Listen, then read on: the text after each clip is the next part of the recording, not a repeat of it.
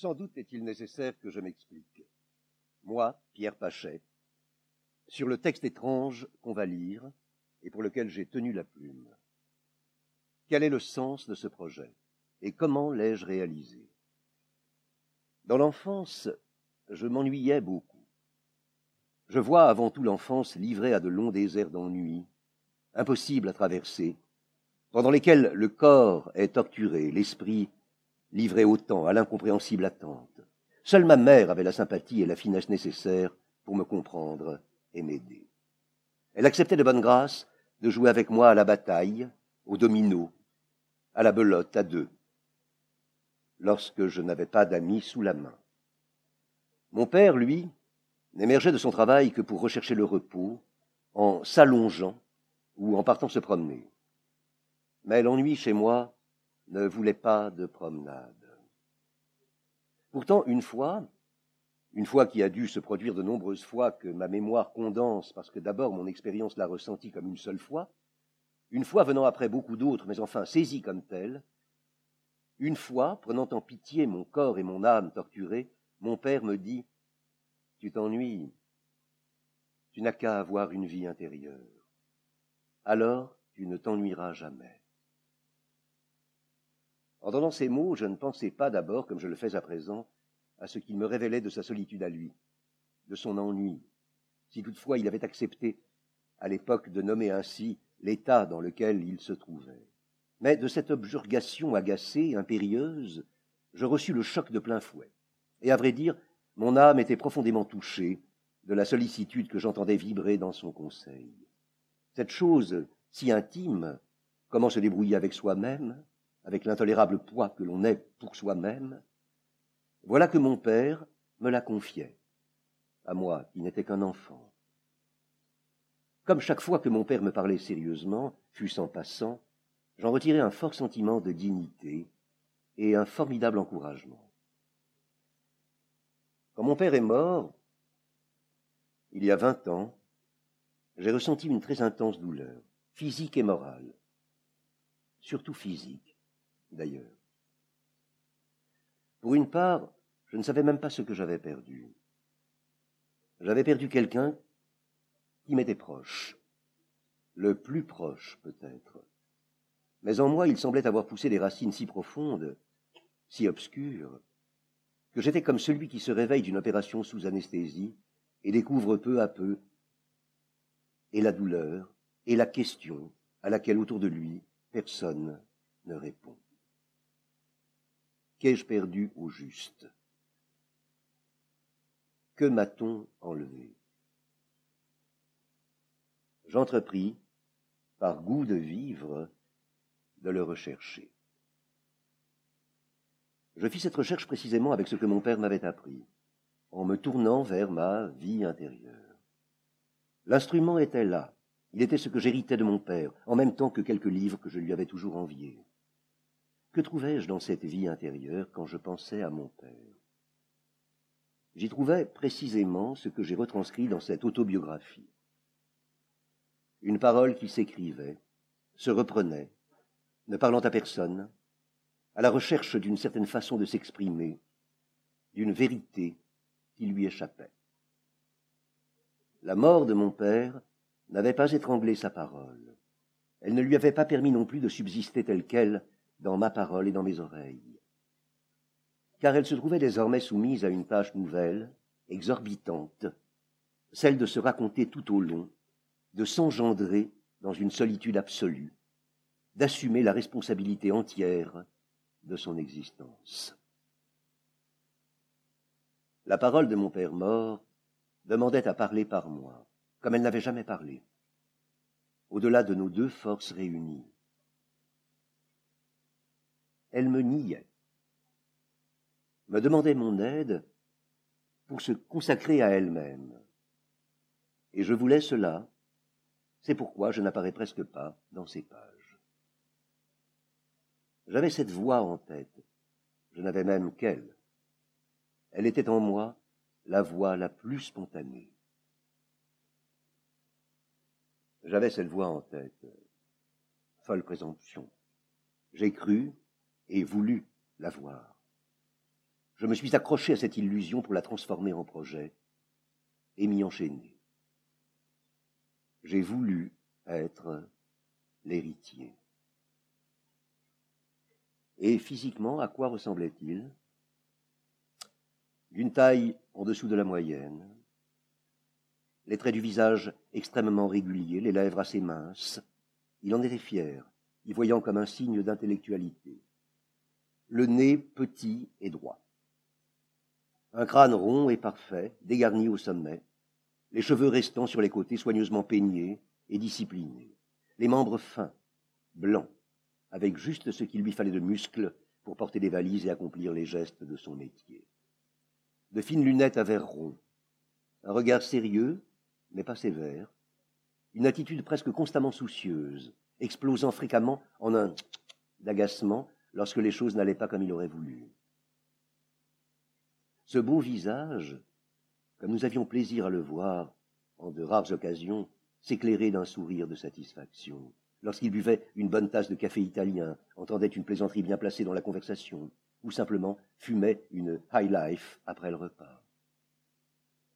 Les sourires de courtoisie, de politesse, visiblement, lui coûtaient. Il aimait le raisin, et un fruit de son pays que nous ne parvînmes jamais ni à retrouver, ni même à identifier exactement, pour qu'il le goûte à nouveau, l'arbouze. Mais ce n'était pas, disait-il, le fruit qu'on nomme ainsi en France. Il regardait avec plaisir les paysages spectaculaires, de montagne surtout, et ne reculait jamais devant la perspective d'une promenade, d'une excursion, d'un détour. Voyageur curieux, avide même, comme si la vie était enfin là, dans ce qui se proposait plus loin.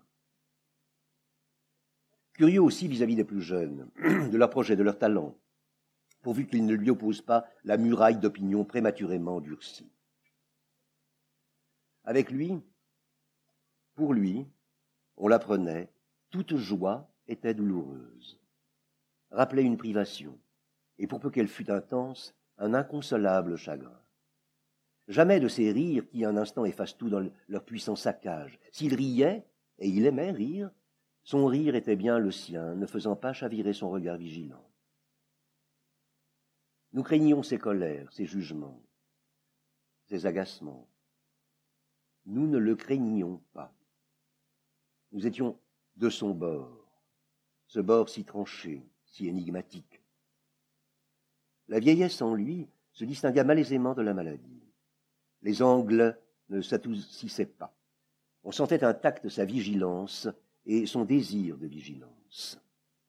Quelque chose de méchant voulait le transporter directement dans l'état de vieillard pour l'humilier, sans lui ménager de palier où séjourner et se reposer. Il était toujours juvénile, et son corps sans poids.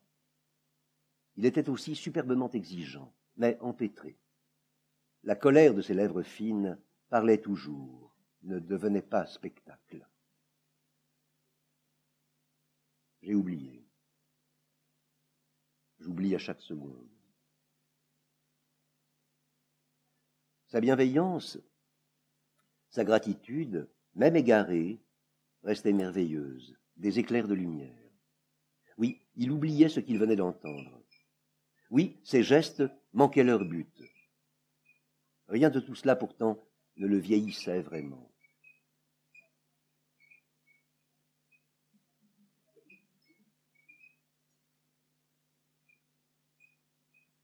Ses faiblesses le rendaient seulement plus difficile à connaître.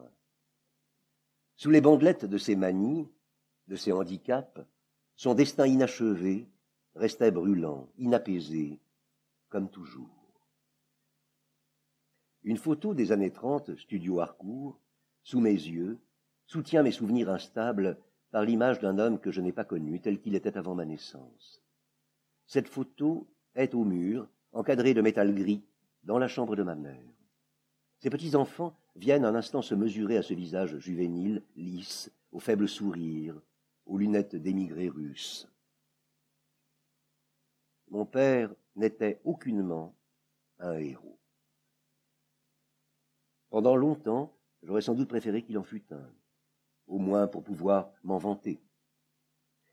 Sa fatigue, sa fatigabilité, depuis toujours habitait la maison. Il en était enveloppé dès le matin, et s'en enveloppait comme un enfant d'ennui. Il se retirait pour s'allonger et faisait respecter son repos.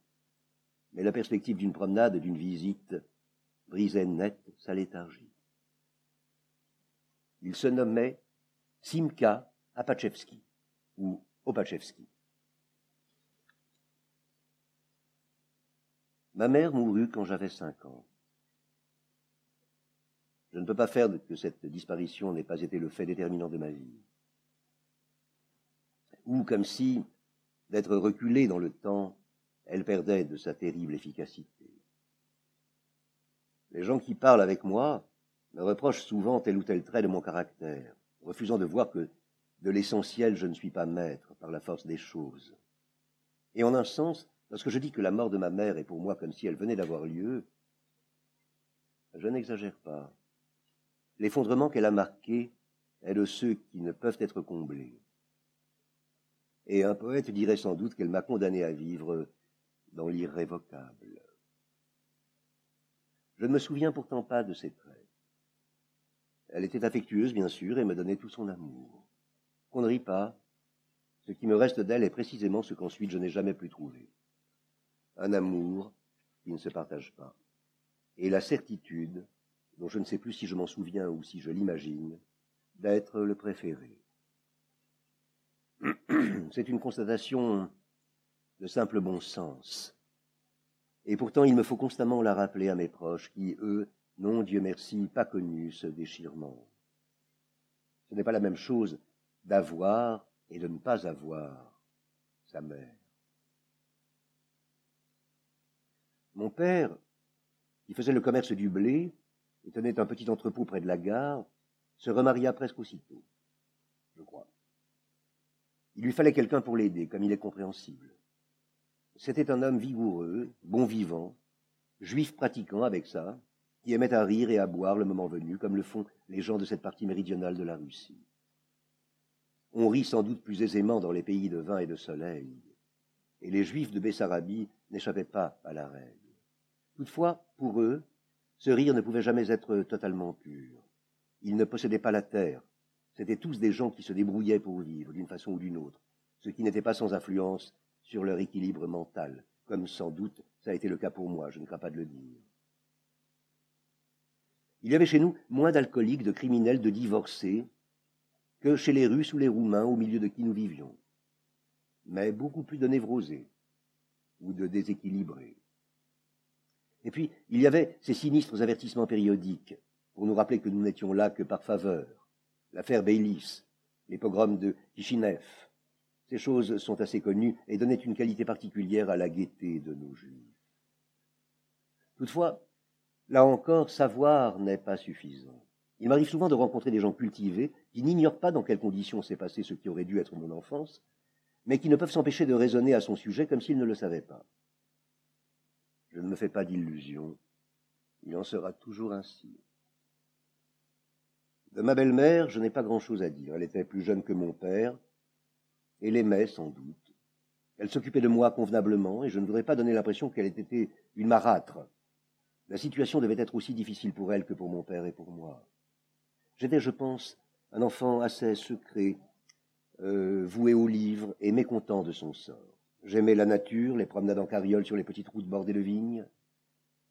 Mais je sentais trop que tout cela n'était pas à moi et je ne me souviens d'aucun des jeux rustiques qui doivent occuper les jours d'un petit campagnard.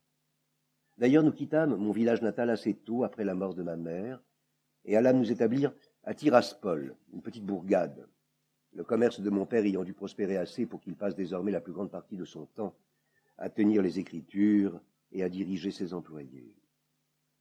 L'école était pour moi une grande consolation, l'école russe d'abord, que je fréquentais un peu dès que nous fûmes à Tiraspol, et qui m'enseigna proprement les lettres russes, mais que je ne pratiquais jamais assez pour pouvoir citer convenablement quelques vers de Onéguine, comme le pouvaient les juifs qui allaient à l'école dans une grande ville, ou qui venaient de familles libérales où la culture profane était mieux considérée. Et tant pis. Mais l'école hébraïque, surtout, était une seconde maison. C'était deux pièces sur le côté de la synagogue, dans lesquels j'ai parfois l'impression d'avoir passé le plus clair de mon temps. Et quelle fierté d'y recevoir les adultes, lorsqu'ils arrivaient le vendredi soir bien lavés et bien habillés dans cette maison qui était à nous tout le temps et qu'ils ne fréquentaient qu'à certaines occasions dans la semaine, le mois ou l'année. Leur travail les en empêchait, leur vie de famille, et bien que je n'ai méprisé ni l'un ni l'autre, je compris vite que le meilleur moyen de combiner la présence près des livres avec la vie normale était de devenir moi-même rabbin. Non pas un officiant, ni même le responsable d'une communauté, mais un homme d'étude. Chez nous, de tels hommes sont assez respectés pour qu'on veille à leur entretien. Rabbin ou étudiant, il fallait aller à la yeshiva. La réputation de celle d'Odessa était venue jusqu'à nous. Là-bas, disait la rumeur, on ne se contentait pas d'enseigner les matières traditionnelles, Pentateuque, euh, commentaires de Rachid, Talmud, dans l'ordre de difficulté croissante. On y étudiait également les matières profanes, les sciences, les langues modernes, l'histoire. Tant qu'à m'instruire, je viserais dans ce qui m'était accessible, ce qu'il y avait de plus moderne. Quitter mon père n'allait pas de soi. Pour moi, je m'y étais résolu depuis longtemps, et je me préparais à le quitter presque sans chagrin, comme ma mère l'avait quitté, et m'avait quitté. La tête d'un enfant est pleine de ces à peu près. Mais lui ne l'entendait pas de cette oreille. Et comment subsisterai-je à Odessa? Et quand reviendrai-je Il sentait bien qu'un adolescent cultivé ne se résignerait pas facilement à passer sa vie près de son père dans une petite bourgade de la frontière roumaine, alors que le monde était ouvert à qui avait la tête bien faite et la langue agile. Et il n'avait pas tort. Ma belle-mère voulut donner son avis, mais je dois reconnaître qu'elle n'avait pas un rôle facile. Si elle désirait me retenir à la maison, il lui était malaisé de le dire sans paraître forcer ses sentiments à mon égard, car je sentais bien que j'étais pour eux une espèce de gêneur, à la mauvaise humeur redoutable. D'un autre côté, la simple décence lui interdisait de se prononcer en faveur de mon départ. Je réussis à forcer le sort avec l'aide de mon oncle, qui habitait justement Odessa, et à qui j'écrivis, j'avais alors quatorze ans et il avait longtemps conservé cette lettre qu'il me montra souvent plus tard, pour en rire avec moi. Il me répondit, et à mon père, en assurant qu'il prendrait tout soin de moi pendant la durée de mes études et en recommandant chaudement mon départ. Cette lettre emporta la décision. Mon père n'était pas avare, mais la perspective d'avoir à entretenir un second foyer à quelques six cents kilomètres du sien propre le tourmentait, et l'engagement de mon oncle lui ôtait un grand poids. On m'habilla, on me donna quelques pièces, et je pris le train avec mon père après avoir dûment embrassé ma belle-mère sur le quai. Ce n'était pas la première fois que je montais en chemin de fer. J'étais déjà allé une fois avec mon père à l'enterrement d'une grand-mère, parce qu'il n'avait pas voulu, ou pas pu, me laisser seul à la maison. C'était pour nous une des rares occasions où nous nous trouvions mêlés à la masse du peuple russe. Il y avait dans le compartiment un soldat.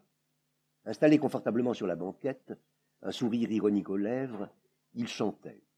Puis, quand d'autres voyageurs montèrent dans le compartiment, il se mit à siffler mon père me chuchota que c'était des airs révolutionnaires. Ou peut-être l'avais-je compris tout seul. Mais comment? Car je ne vois pas qui, à Tiraspol, aurait pu m'affranchir à ce point. La situation dans le compartiment était enivrante pour moi. Un soldat sifflait des airs révolutionnaires. Nous étions alors en 1906 ou en 1907. La révolution avait échoué et n'avait pas été pour nous une très bonne affaire. Elle pouvait toutefois nous exalter, en même temps que la perspective de son échec futur nous épouvantait, car on ne manquerait pas ensuite de s'en prendre encore une fois à nous. Bouleverser la société, c'était bien, si c'était pour donner plus de liberté, sans doute. Mais s'il fallait pour cela mettre la masse en mouvement, il y avait évidemment lieu d'avoir peur. Cette scène de chemin de fer résume si bien notre attitude ambiguë à l'égard de la révolution russe que je me demande parfois si je ne l'ai pas inventée ou au moins embellie, ou chargée de plus de sens qu'elle n'en avait en réalité. J'y retrouve aussi ce qui me liait à mon père, la complicité de ceux qui savent de quoi le monde est fait, une complicité silencieuse, peut-être illusoire, qui se joue en clin d'œil et nous place dans le monde des hommes, le vaste monde, tout en nous en séparant. C'est une situation que je n'ai pas fini de vivre. Mais Rêve de réflexion. Odessa était de toute façon la grande ville révolutionnaire avec Pétersbourg. Je ne connais pas Pétersbourg, ni Moscou. et je ne reconnaîtrais sans doute rien d'Odessa si j'y retournais aujourd'hui, ce qui n'est pas mon intention. Mes souvenirs d'enfance et d'adolescence se sont peu à peu estompés, fondus dans mes lectures, amalgamés à mes idées les plus fondamentales, et à part quelques scènes caractéristiques qui sont peut-être, comme beaucoup de souvenirs anciens, des reconstructions, j'ai gardé peu de choses de toute cette période, sinon moi-même. J'étudiais à la yeshiva, au milieu de garçons très brillants, et connaissais pour la première fois la véritable concurrence intellectuelle. Je ne l'emportais pas souvent. La fine fleur du judaïsme russe était concentrée à Odessa, et ces jeunes gens étaient de futurs chefs de la révolution, ou du sionisme, ou de grands créateurs qui allaient bouleverser le monde par leurs peintures, leurs films, leurs livres. La Russie vivait en eux. Ils ne se contentaient plus du yiddish, certains écrivaient en hébreu, tous lisaient le russe, et y découvraient des trésors. On fondait des journaux, on apprenait l'anglais ou le français, on se questionnait sur les sciences, dont l'immensité ne faisait que s'entr'ouvrir devant nous, sur la politique, qu'on ne pouvait pas ignorer, sur la valeur de la culture juive séparée de la religion, sur l'anticipation du socialisme dans la Bible, et autres fariboles de l'époque. Puis ils partaient à l'étranger, souvent en Allemagne, en Suisse, si leurs sympathies révolutionnaires les avaient amalgamés à quelques groupes, ou en Amérique, s'ils avaient l'esprit plus aventureux que révolté. Ceux que l'étude attirait avant tout choisissaient les universités d'Allemagne, d'Angleterre, de France surtout. Le prestige scientifique et culturel de la France était immense avant la guerre de 14. Le libéralisme de ses mœurs et son hospitalité envers les étrangers étaient célèbres chez nous. Je ne parle pas du renom de canaillerie et de pornographie, les petites femmes, qui est attaché universellement à Paris, car je ne suis pas sûr qu'il ait pu parvenir jusqu'à la yeshiva. Et s'il l'avait fait, ça avait sans doute été très troublant. Mais Zola, dont l'œuvre représente si parfaitement une alliance de crudité érotique et de réalisme à la française, était aussi le héros de l'affaire Dreyfus. Et ceci contribuait à faire passer cela, sinon à lui donner un prestige immérité. Cependant, il n'était pour moi pas encore question de partir. Et si j'ai déjà laissé pressentir mon départ pour la France, c'est que mon départ pour Odessa était la préfiguration et le modèle des départs qui ont suivi, et dans mon cœur, leur annonce. À la fois joyeusement souhaité, parce qu'il me permettait d'échapper à une situation qui m'étranglait, et catastrophique, parce que je partais sans bagage et que ce qui restait derrière moi était voué à la destruction. Mais j'étais alors plein d'espoir. Au moins je le crois. La gaieté naturelle des gens d'Odessa, le tumulte enivrant de la grande ville, le côté à la fois adulte et enjoué de cette existence où l'argent et le plaisir semblaient circuler plus librement que chez moi, me donnait un peu le vertige. Mon oncle m'a souvent raconté plus tard qu'un de ses souvenirs les plus anciens de cette période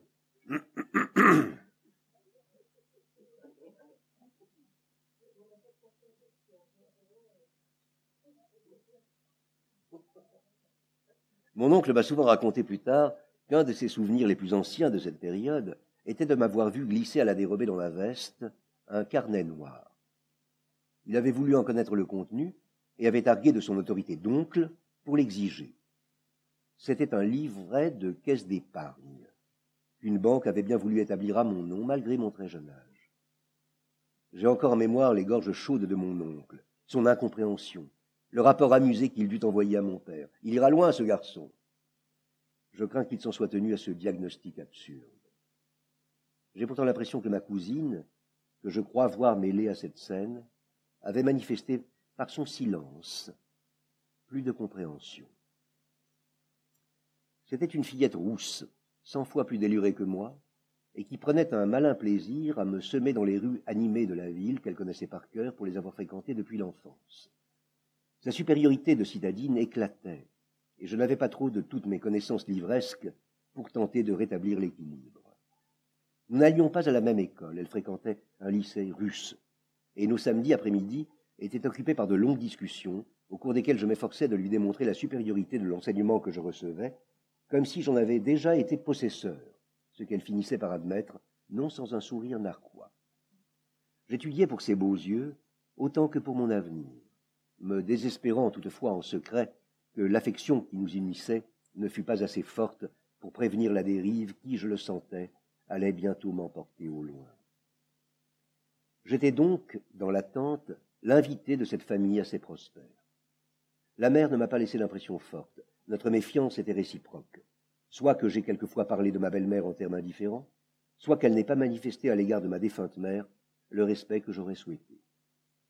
Elle était pour moi une étrangère, qui plus est une femme que son mari avait laissée seule et assez libre pendant une grande partie de leur union. Sa vie à lui se passait en effet en voyage, au cours desquels il s'arrangeait pour vendre aux indigènes qui peuplaient l'immense empire russe les divers trésors de l'ingéniosité occidentale, montres, briquets, boussoles ou cartes à jouer. Tantôt on le croyait à Carbine, en Extrême-Orient, tantôt dans le Nord, tantôt il était parti s'approvisionner en Allemagne. Sa culture juive était rudimentaire, mais j'avais du mal à compenser de ce côté-là l'impression d'infériorité que me donnait sa débrouillardise. C'était un homme de train, de courant d'air, le vrai Luftmensch dont parle notre folklore, et je le considérais in petto plus comme une victime de la tradition que comme un héros. Telle n'était la vie ni de sa femme ni de sa fille, et l'on imagine quelle intarissable mine d'anecdotes et de récits il rapportait de ses aventures, récits qu'il débitait avec brio, assis devant un verre de vin sucré, un foulard rouge autour du cou. Où était donc ma vraie patrie? Je pensais déjà que c'était la Palestine future, et mes rêves d'adolescent me transportaient souvent dans cette patrie à faire, sur cette terre irriguée par les pionniers, les philanthropes et les cotisations des humbles, ce pays où se réaliserait le bonheur promis par les discours. J'y étais encouragé par la pente de mes raisonnements par mon déjà incurable pessimisme, qui m'interdisait de croire que la Russie puisse jamais devenir pour nous ce paradis que vantaient les révolutionnaires. La grande tristesse de ma vie est d'avoir eu raison aussi sur ce point-là. Et sans être superstitieux, je ne suis pas loin de m'attribuer une certaine responsabilité involontaire dans l'échec de ces espoirs, comme s'ils n'avaient pu réussir que portés par une foi unanime. Mais comment croire, alors et maintenant, que la masse du peuple russe deviendrait du jour au lendemain un milieu bienveillant, elle que tous les récits de ces années-là nous dépeignaient comme sanguinaires et impitoyables. Et comment de tels récits auraient-ils pu s'effacer de la mémoire des enfants que nous étions en 1903 Il n'était question de pardon des offenses dans le monde qui nous entourait que pour s'en moquer. Et je n'avais moi non plus guère confiance dans la vertu des paroles de l'Évangile ou de ce que j'en connaissais. Mon oncle et ma tante auraient été plus enclins à croire à la bonne volonté russe, mais je ne sache pas qu'ils aient eu à s'en féliciter. De ce que j'appris à cette époque, peu de choses me sont restées, et ai-je su en faire bon usage. Parmi toutes les figures du judaïsme rabbinique, m'avait frappé surtout celle de Hillel, le sage et doux rabbin que la tradition oppose à Chamaï, son austère collègue étroitement légaliste. Le premier enseignait la tolérance, la bienveillance, le pardon, je retrouvai plus tard avec émotion son souvenir, peut-être affadi encore dans l'histoire du peuple d'Israël, de Renan. Le second préconisait la méfiance à l'égard des autres et de soi-même, l'observation scrupuleuse des préceptes. Les textes ne lui faisaient pas la part belle, mais je résistais de toutes mes jeunes forces à la séduction du premier, n'ayant pas la vocation du martyr, et me persuadant que, si belle que fût une doctrine du pur amour, elle ne pouvait convenir qu'aux hommes y confiaient seulement leur existence propre et comme détachés de tout. Pour tout autre, et pour le peuple juif dans son ensemble, un tel abandon ne pouvait être que pernicieux.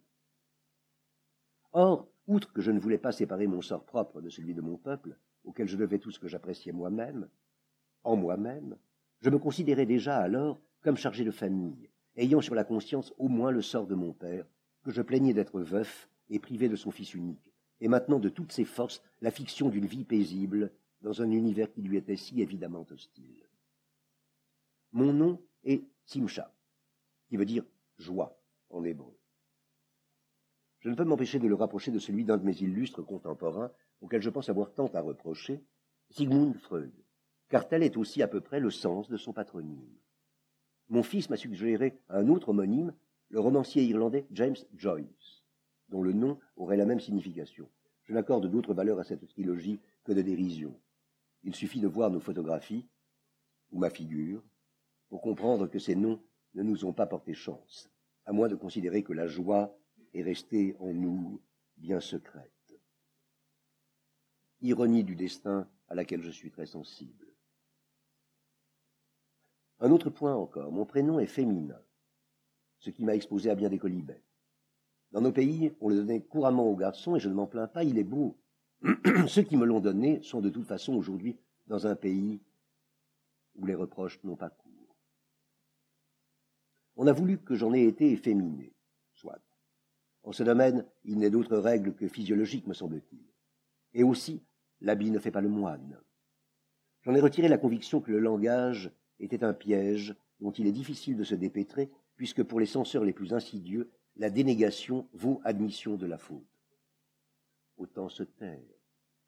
Aussi ai-je pris soin de donner à mes enfants les noms les plus français et les plus simples qui me fut possible, mais sans me faire d'illusions sur la suite.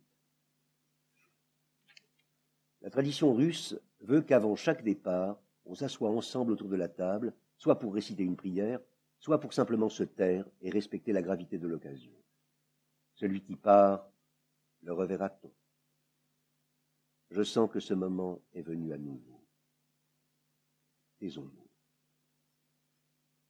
Quant aux raisons de mon départ d'Odessa, j'ai déjà laissé entendre ce qu'elles pouvaient être, mais je les ai tant de fois retournées dans ma tête, y compris récemment, que j'aurai sans doute l'occasion d'y revenir. Trois jours de train en passant par Vienne, Munich. Voyage décousu, dont je me souviens mal.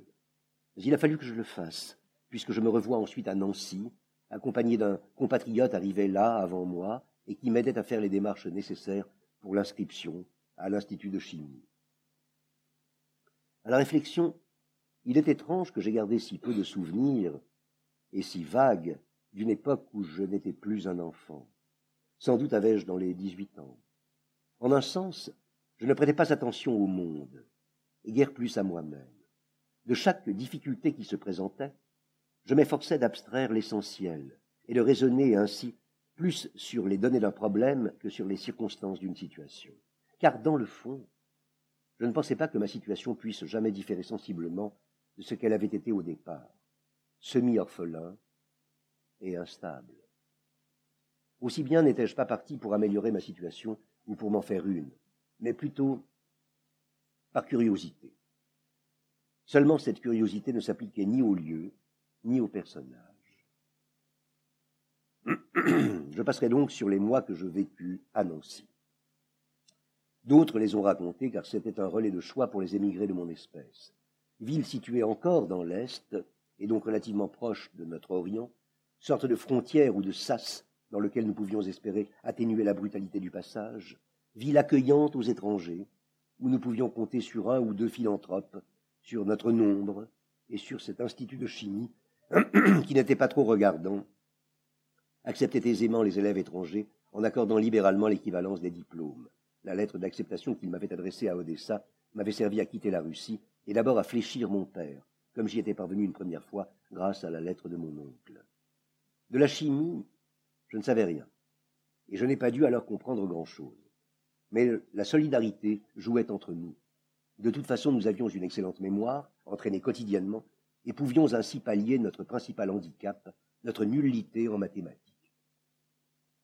Quant à la langue française, je l'aimais dès l'abord pour sa clarté dans la bouche de nos professeurs, sa précision scientifique, comparable à celle d'un crayon finement aiguisé, pour son élégance. Je n'invente rien à cet égard et les Français de naissance doivent mal comprendre quelle passion peut inspirer leur langue. L'approche du subjonctif était exaltante, bien que je susse que je n'arriverais jamais à le maîtriser dans toute l'étendue de ses nuances. Je me constituai rapidement un petit carnet de vocabulaire, dans lequel je notais soigneusement, et au jour le jour, les mots appris, en soulignant ceux dont l'usage me paraissait le plus nécessaire ou le plus naturel. Je mettais à part les tournures idiomatiques, et même les populaires, auxquelles je trouvais tant de sel, et peu me targuer d'avoir, en peu de temps, réussi à faire bonne figure à Nancy, tant dans les rues qu'à l'Institut, lorsqu'il fallait parler. Je ne peux pas en dire autant en ce qui concerne la mise ou l'apparence. Je ne savais pas ce que c'était de s'habiller, et en étais resté au goût du noir. Mon passage à Odessa n'avait pas suffi pour me faire adopter les couleurs vives, et j'aurais toujours craint de commettre une épouvantable faute de goût. J'abandonnai la casquette pour le chapeau, les bottes pour les escarpins, m'urbaniser un peu. Le blanchissage, autre nouveauté, était une lourde charge. Il fallait se soucier de changer son linge, prévoir des frais réguliers. J'avais d'abord hésité à confier mon linge personnel aux blanchisseuses, mais les tarifs élevés qu'elles pratiquaient m'avaient bizarrement libéré de tout scrupule. Leur métier si maternel en était un, après tout, puisqu'on les payait pour cela, et à la pièce encore. Mais leur regard indiscret s'était insinué dans mon intimité, et je ne devais plus l'oublier, jusqu'au jour de mon mariage. La chimie ne m'intéressait guère. Je trouvais absurde qu'on appliquât tant de curiosité à la connaissance de la matière brute et de ses mécanismes.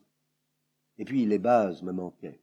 Il s'agissait bien d'un travail de l'esprit, mais rendu inhumain à force de précaution et d'abstraction. J'admettais qu'on se rompit l'esprit aux subtilités du commentaire biblique et talmudique, puisqu'il s'y trouvait une sagesse incluse et même cachée. Et puis, lire un texte, c'était toujours lire l'histoire. Et dans notre yeshiva si libéral d'Odessa, la texte critique à l'allemande s'était un peu infiltrée. Nous connaissions même le nom de Renan, à côté de celui de Strauss. Mais cet effort pour imposer à la matière, dans ce qu'elle avait de plus secret, un schéma logique, me rebutait. J'aurais mieux admis la chimie organique si elle n'avait pas constitué un échelon supérieur auquel ma formation ne me permettait pas de prétendre tout de suite. Or, je ne pouvais me permettre de passer de vaines années en études désintéressées. Un philanthrope juif de Nancy me proposa alors de partir pour Bordeaux. Un ami à lui enseignait à la faculté de médecine de cette ville. On arrangerait mon inscription en cours d'année, une lettre de recommandation bien tournée y pourvoirait. Elle fut écrite sous mes yeux, à la fin d'un dîner, et je me souviens encore du soin avec lequel les formules étaient pesées, les lettres tracées, les lignes et les paragraphes composés. Puis ce fut la signature, l'enveloppe, le timbre. Une grande leçon.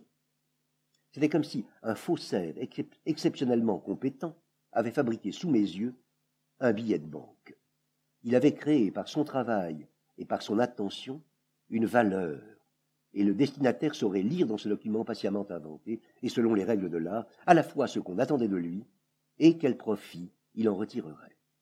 En un sens même, il serait pris au piège, tout comme l'utilisateur d'un faux billet, à la limite comme l'utilisateur d'un billet de banque authentique. En échange de ces services, il ne recevrait peut-être que de la reconnaissance, mais cette reconnaissance valait reconnaissance de dette. Dès lors, je m'interrogeais sur la dette que je contractais moi-même.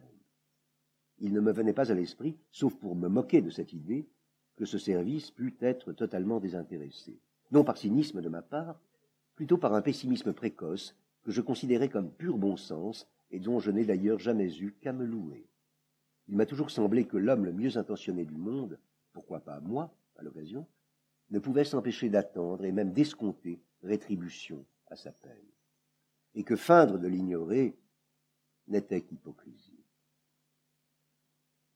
La lettre fit, bien sûr, son effet.